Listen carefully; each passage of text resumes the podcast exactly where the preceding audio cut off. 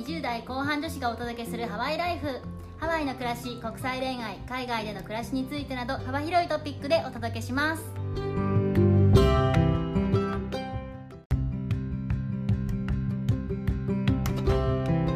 こんにちは。こんにちは、ヨネティとメッティです。日本はとても暑いですメッティさん。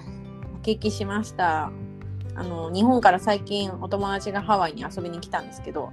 今日本に来たら死ぬよって言われました。えー本当に死にます。えー あの皆さんに叩かれるんですけど、いかんせん。ここはかなり心地よくてですね。くっそー。皆さんアンチコメントはやめてください。私も同じ立場なんで勘弁してください。そんな今日はどんなお話を？本日はですね Yahoo 知恵袋のハワイに住みたいと思っている方々の質問に勝手に答えてみた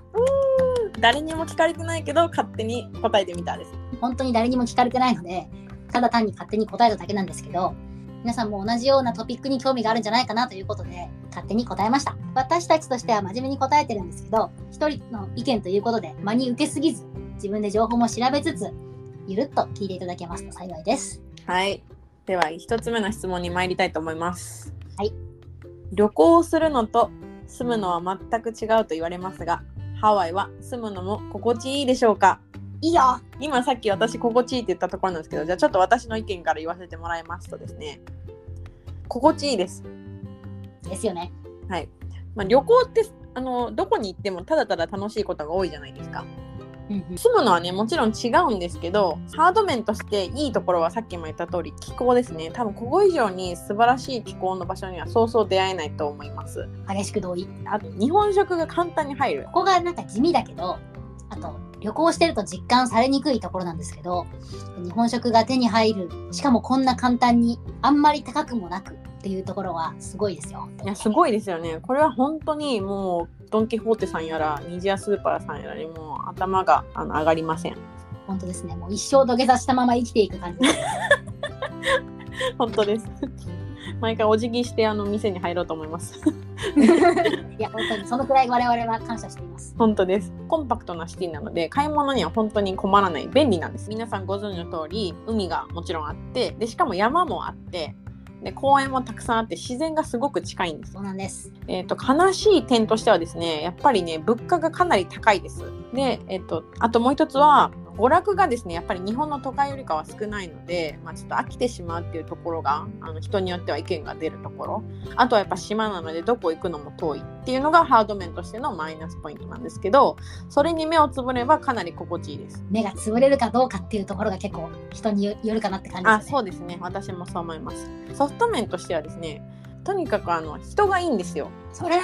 うん、これって結構重要でもちろんなんか差別みたいな目にもあったことないんですよ。フレンドリーで。いい人が多いって。自分のね知ってる土地から離れて住むってなったら、まあ、孤独を感じる人もいるかもしれないんですけどやっぱ周りの人がとてもいいとやっぱ暮らしやすいっていうのはありますよね。観光客として行っててさえも地元の方のウェルカムしてくれる感じっていうのは心が温まる体験をした人も多いと思うのでもうまさにそれですそれ。ではヨネピーさんの意見はどうでしょうか？メッティさんが言ったのところには基本的にもう全て全部同意って感じで住めば都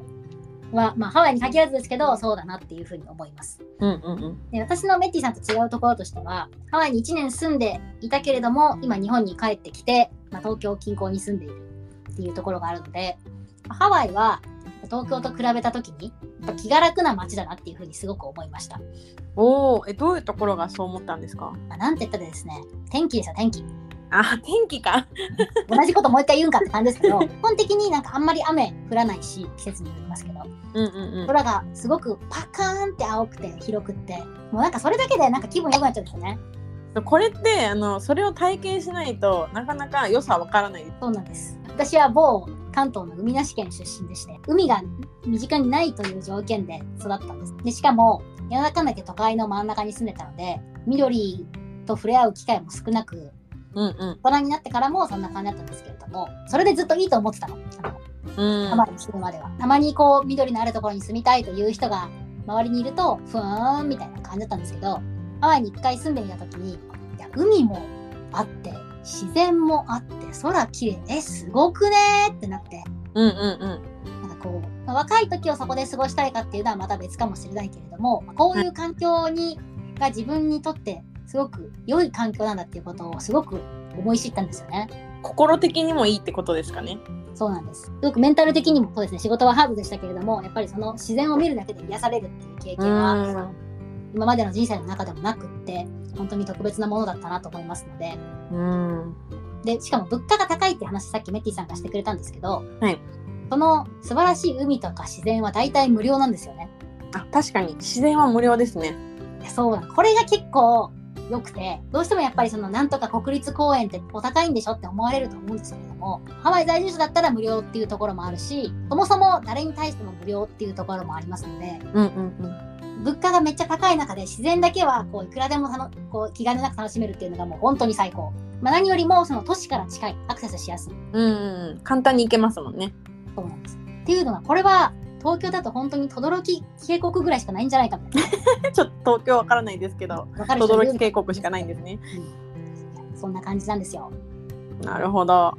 で、まあ、その先ほどもメッティさんも言ってましたけれども、まあ、そこそこ都会だっていうのもあります。うんうんうんうん。特に私たちが住んでたホノルルっていう街は、ハワイの、ハワイ州の中でも、州都って言われる場所だし、まあ、要は、県庁所在地的なやつですよ。そうですね。なので、まあ、本当日本の地方都市のターミナル駅ぐらいの規模感の買い物、服とか化粧品とか買い取りだったら全然困らないと思います。だんだん暮らしていくと、あーあれも欲しい、これも欲しい、え、ハワイにないの？みたいなことがだんだん増えてくるんですけど、まあ、1年くらいであれば、そんなに激しく不自由することはないかなと思いました。うんうんうんうん。まあ、ぶ物価は高いけどねって。そうですよね。そうですね。だからその、まあ、この自然の良さとか、あの自分がハワイでどういうことをやっていけるんだろう、やりたいんだろうみたいなことを、まあ、バランスをとって、あの身の丈の幸せを見つけたら、すごい楽しいんじゃないでしょうかと思います。なるほど。沖縄に行ったら海とか無料じゃなかったんで、もう本当びっくりしました。え、そうなの？そうなんですよ。まあ、ぼ場所によると思うけど、管理されてる公園は、なんか九州の方とか沖縄の方は、まあ、1人500円とか払ったりとかしてたので、ーうーん。ここだけの話、花上辺よりかは安いですね。それな、花山ベイは超特別なのそうですね。超管理されてますもんね。超管理されてるし、管理すべき場所だと思うので、そうですねまあないかなって。うんうんうん。とにかく天気が最高ということですね。そうなんです。天気最高、天気無料。なので、住むの心地いいですかという答えは、心地いいですということで。そうですね。は お面白くなかったかもしれないけど。い。じゃあ次の質問に参ります。ハワイに住むためには何が必要ですか？超オープンクエスチョンですね、これ。うん、ちょっとざっくりしたクエスチョンなんであのこちらも幅広くしか話せないんですけどちょっとじゃあ私からいきます資産家ではないのなら仕事が必要ですそうね。まあ普通の意見なんですけどとにかくお金が必要なのでであの仕事についてはですねあの贅沢せずに食いつなげる程度での給料でよければ日本語しか話せなくても見つかるところがハワイの利点ですね、これはここだけだと思います。まあ、もしキャリアを積みたいとかそういう何かゴールがあるんであればメインランドの都会の州とかに行くとかもしくはリモートワークでメインランドの会社に応募して勤めるっていうのが一番いいかなと思いますね。とにかく必要なものはお金です。身も蓋もなさすぎる。とヨネピーさんの意見お願いいたします。同じくメッティさんの意見には100%同意しつつ、じゃあ仕事は日本にあるからいいよって方もまあいらっしゃると思うんですけれども、たまに。もしリモートワークができても、ハワイに住もうっていうんだったら、結局はビザがいりますって話になっちゃうんですよね。あ本当だ。忘れてました。超重要です え、マジで忘れてたらもし、ビザがない状態でこっちで働いたってことになっちゃうと、普通に違法滞在になって、あの二度とアメリカには来れないってことになっちゃうので、本当にやめてほしいんですけど、うんうんうん。かなりリスク高いですね。そうですね、リスク高すぎ、もうやる意味不明って感じですね。うんうんうんうん。はい、なんで、まあ、ビザを取りましょうって話なんですけれども、うんうん。まあ、住むんだったら、まあ、基本的には仕事のビザかなと思います。仕事に関連するビザを自分の経歴とつなぎ止めて取るか、はいあとは、私もメッティさんも何人か会ったことあるんですけど、グリーンカード抽選に当たること。いますよねいるんです。本当にいるんですよ、ハワイとかには。応募することに対してデメリットがないタイプの抽選なので、まあ本当にいつか行きたいと思っているのであれば、まあ、応募ぐらいは毎年してしておけばっていうふうに思います。これに関してはリスクゼロで入りたんですねそうなのよ。本当に当たったら超ラッキーって感じですね。うんうんうんまあ、なんだかんだ言って仕事のビザも実は抽選めいてるところがあるんですよね。そうですね。まあ、抽選めいてるとこもあるし、あの、いろんな条件をクリアしないといけないっていうのありますね。そうなんです。なんで、まあ、そこに関しても、条件に対して頑張っ頑張っていこうとする粘り強さっていうのは必要かなと思います。うん、そうですね。でビザの話するとね、毎回言われるんですけど、あの現地の人と結婚したらグリーンカードとか永住権とか取れるよみたいなこと言う人いるんですよね。特に私もメッティさんも女性なので、まあ、め何十回と言われてきたと思います。事実としては、結婚したらグリーンカードが取れる。まあ、それ事実だし、そういうふうに進める人もいるし、そういうことを目指しちゃってる人もいるのも事実なんですけど、うんうんうん。基本的になんかそういう人は、なんかに何回か前のポッドキャストを聞いてもらいたいなと思います。と言いますと。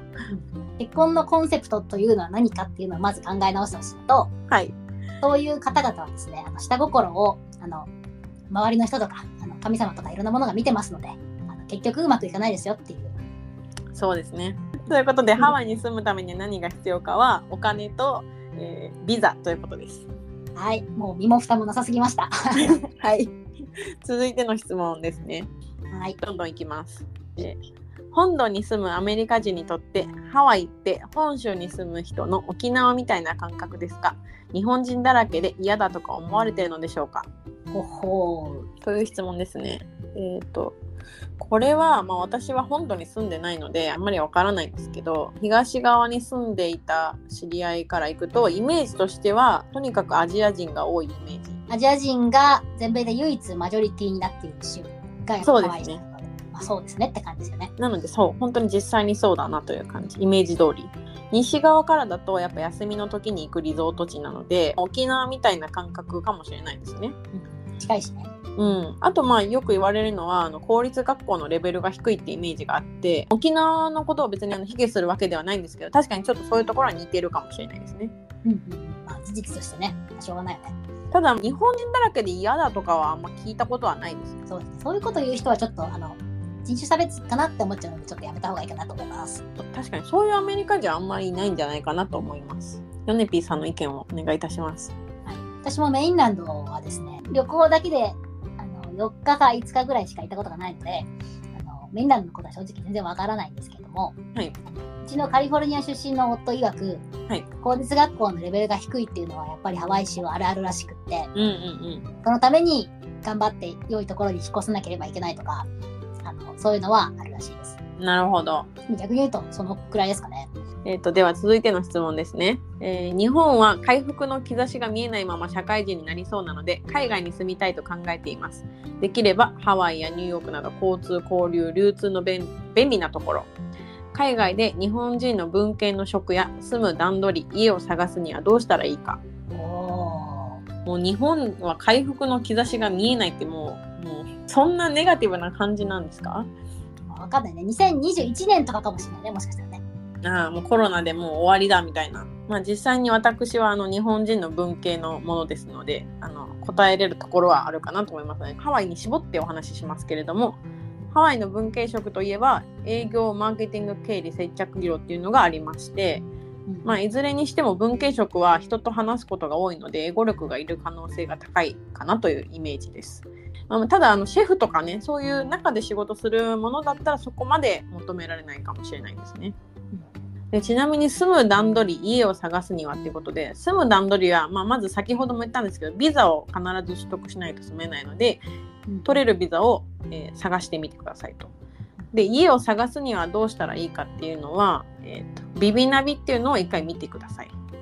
そうですね。はい以上です。根本的には海外に住みたいと考えていますっていう人は全面的に応援したい立場ですので、私も。はい、もうぜひぜひ頑張ってくださいっていう感じです。そうだよね。それははい間違いないですね。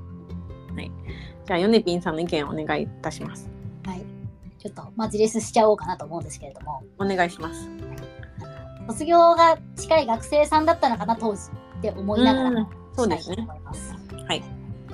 海外移住をしたいって目指すことは、まずすごく良いこと。ぜひ頑張ってくださいねって感じなんです。うんうんなんですけど、あのもう少し日本で2、3年ぐらいちょっと頑張って働いてみたらってちょっと思ってます。うーん確かに私も住んでから気づきましたけど日本で働いた経験がないと仕事見つけるのちょっときつい可能性もありますよね。いや、そうなの。まさにその通りで、いろいろ求人とかを見てると、新卒で海外みたいな仕事って、まあ、あることはあるんですよ。うんうんうん。東南アジアとかにはそういう仕事があるんですが、まあ、良くも悪くも誰でもできる仕事なんですよね、それって。なるほど。そういう職歴しかないと、最終的にはどこの場所で働こうと思っても難しくなってしまうんうですよね。自分の中にスキルとか経験が育っていかないかしかも、この人の場合はアメリカをの都市を言ってますけれども、はいアメリカで、じゃあいきなり就職したいとなったとしても、アメリカって結局その学校の派閥みたいなのがあって、その会社で働いてる OB、OG の人が同じ学校の OB、OG を取りに行ったりっていう動きもあるし、うん。学校が仮になかったとしても、経験、どんな経験を積んできたかっていうのは、まず第一の見られるところですね。そうですね。で、それで言うと、この人は多分アメリカの大学も出てないし、アメリカでやってるインターンとかにも入ってないと思いますので、うんうんうん。そう考えると、ちょっとアメリカで新卒で就職するのは無理かなって思います。うーん。なるほど。ちょっとごめん、なんか私もこの経験を踏んでないからあれだけど、まずその経験社会であるってことを考えると、経験ゼロの状態で、アメリカに骨もない状態でビザを出してくれるところっていうのは多分ほぼないでしょうと。アメリカの就職活動ってあの結構タフで、うん。あの本当にスキル重視経験重視で、まあ、もちろん学部重視のところもあるんですけど実際にいい大学出てある程度そのスキルもある。ただ経験がない、まあ、新卒ですよね。うんのあの私の同僚の弟くんがそうなんですけどもう新卒で何ヶ月か経ってるんですけどまだ就職できてないんですよ。ええだから新卒で就職するっていうのは、まあ、もちろんその子が結構あの高いレベルの会社を目指してるっていうのもありますけどうんうん。アメリカ人でも簡単ではないっていうのが一つ言えていてうんうん。まずはインターンから入るとかねっていうのが、まあ、メジャーでそのインターンに行くにもアメリカの大学を出てないとなんじゃそれってなると思いますし英語はもう絶対マストになりますし結構、まあ、つまりは現地のアメリカ人と同じ立場で採用を戦わないといけないので結構厳しい戦いになるからヨネピーさんの言う通り、まあ、日本って新卒採用してくれるじゃないですか。だからそこで経験を積んでいくっていうのはマジで一番いい手だと思いますね。そうですね。海外に行きたいと思うからこそ、逆にこう日本で足場を固めるっていうのが、最終的にそれが自分の将来の足がかりになると私はすごく信じています。そうですね日本語が母国語だったら、日本が一番有利な条件で就活できると思うので、日本まずは日本でっていうふうに、まあ正直私は思ったかなと思います。うんうんうん私たちよく言ってるんですけど、J ビザっていうビザを取って、アメリカにきっかけとして来ていて、まだ比較的簡単な方のビザですよねそうなんですよ。簡単と言われるビザでさえも、自分の国で2、3年くらい働いてないといけないとか、うんうん大学卒業してないといけない。で、職種によってはその大学の学位と関係する職種じゃないといけないとか、めちゃめちゃ厳しいんですよ。厳しいですねその条件をクリアしないとビザを申請するスタート地点に立てないんですよねそうなんです。求人をもらうことすらできないっていう、もう、スタートライン以前の問題になっちゃうって感じなので、うんうんうんなんだかんだ言って日本の経済って衰退してますけど、日本の中では全然仕事もあるし、なんかそんな不況とかじゃないので、うんうんまず日本ベースの学生さんであれば日本で仕事を探してその仕事を足がかりに海外に出ていくっていうのが最終的にはより高みに至れるステップなんじゃないかなと思います。同意です最後に付け足したいこととしてはで海外ではよくその日本人として就活をするにあたってプロフェッショナリズムその仕事の能力とかスキル経験っていうのも求められるんですけれどもはい特に大人になって移住していく場合っていうのは日本人として日本語もにも精通しているし日本の文化とか考え方にも精通しているっていうことが最終的には大きな武器になってくると思っています。おー結構面白い意見ですね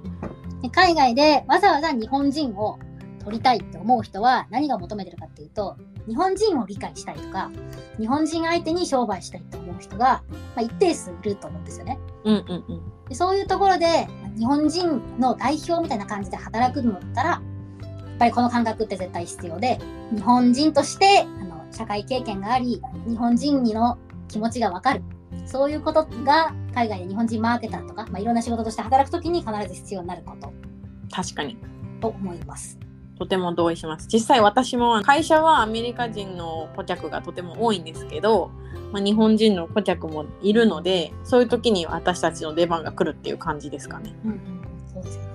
私もハワイで働いてる時は、あなたは日本人としてどう思うの？って聞かれることすごく多かった。日本人として生きてるだけで役に立てることがあるんですよ。だからここを養うためにも日本の社会人経験は必須かなと私は思います。ありがとうございます。今のは結構現実味のあるお話だったかなと思います。まあ、新卒で海外に行きたいっていう人もいると思いますけど、い大人になってから海外に出ていろいろ見た私としてはこの意見かなと思い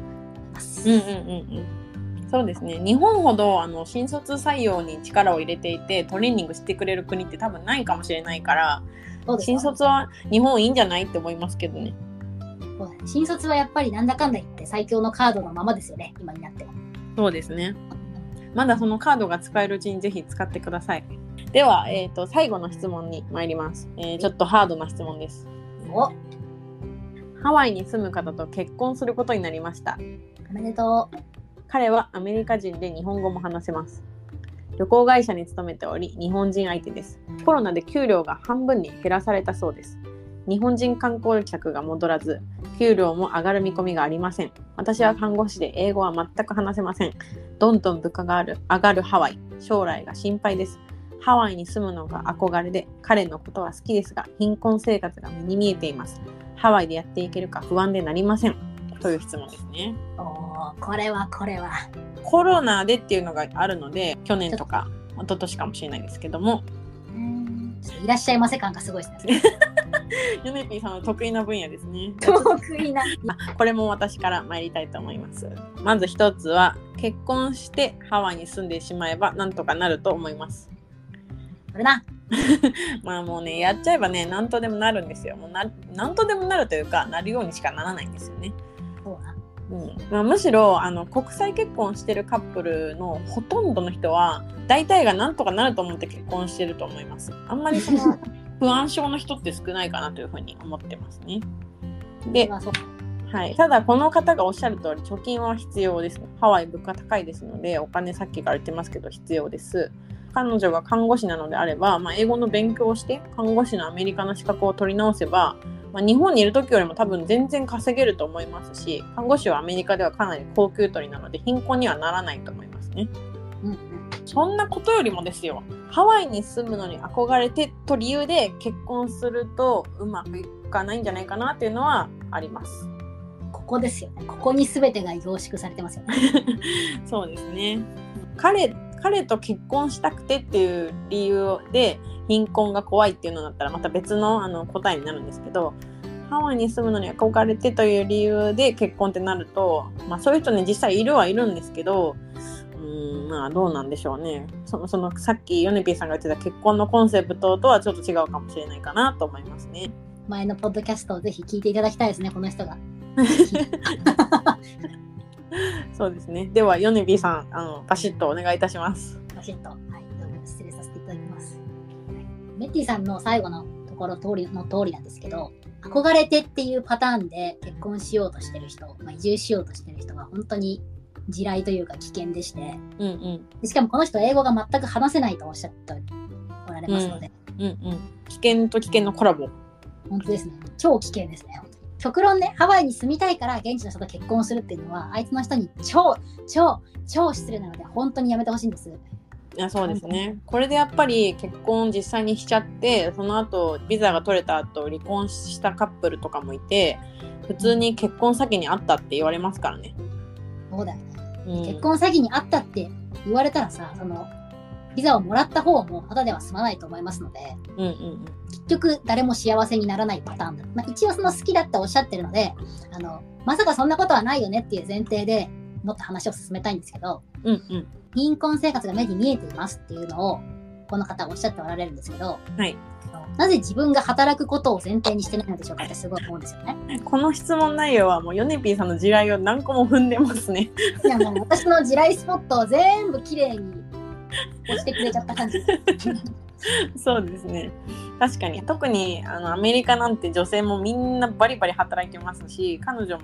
ね、看護師っていう素晴らしい職業をしているんであれば全然全く問題ないのでもしむしろ自分が養うぐらいの勢いでいいと思いますけどね。いや、ほんとそれなんですよ。彼のせいで私貧困になっちゃうみたいな、もうそういうのもういいから。まあ現実問題として英語が話せないから私は働けるわけないって思ってらっしゃるのかもしれないんですけれども、うんうんうん。先ほどメッティさんも言ってた別の質問の答えで言ってたように、あの日本語だけでも極論働けるような仕事って正直ありますので、ハワイにはね、看護師であるというプライドをある意味ここでは捨ててもらって、もう何でもいいから働いてくれって感じです。資格さえあれば、あの、日本語が話せる看護師を必要としているところたくさんあると思うし、そうですね。実際、あの、我々もお世話になるようなことがあありましたので、うんうんハワイとうん。か本当、そこを、最終的にはそこに向けて頑張ってほしいなと思います。本当に貧困が嫌とかね、どうしてもうん何とかしてハワイに住みたいなと思うのであれば、うんうんうんうん。この人のやる気次第だと思います。貧乏になるもそうです。バシッと言っていただいてありがとうございます。いかんせんね、やっぱ外国に住むって、あの、やっぱり慣れないところがたくさんあるから、なんだかんだすごいバイタリティがいるんですよ。まあ言ったら自分から難しいことに挑戦しないといけないっていうことなんですけど、それは日本にいた方がぬくぬくできるんです、絶対。きっと家族とかもいるし、簡単なことがたくさんあるんですけど、でもその分ね、もっと自分を強くできますし、今後絶対必要になるグローバルなパーソンになれると思いますので、がむしゃらに頑張ってください。もう何とかしてやるぞっていうね、そうそうそう。思いで来てもらえればね、そんな感じです。勝手ながら答えさせていただいたんですけれども、いいおせっかいだと信じて、あの、情報を発信してますので、参考にしてください。マジで海外に住む人のことは全員応援したい。どんどんこのポッドキャストを聞いて海外に行きたいなって1ミリでも思ってくれたらすごい嬉しいなと思います。はい、そうですね。本日も長々とご清聴いただきましてありがとうございました。ありがとうございました。では、マンハロー。マンハロー。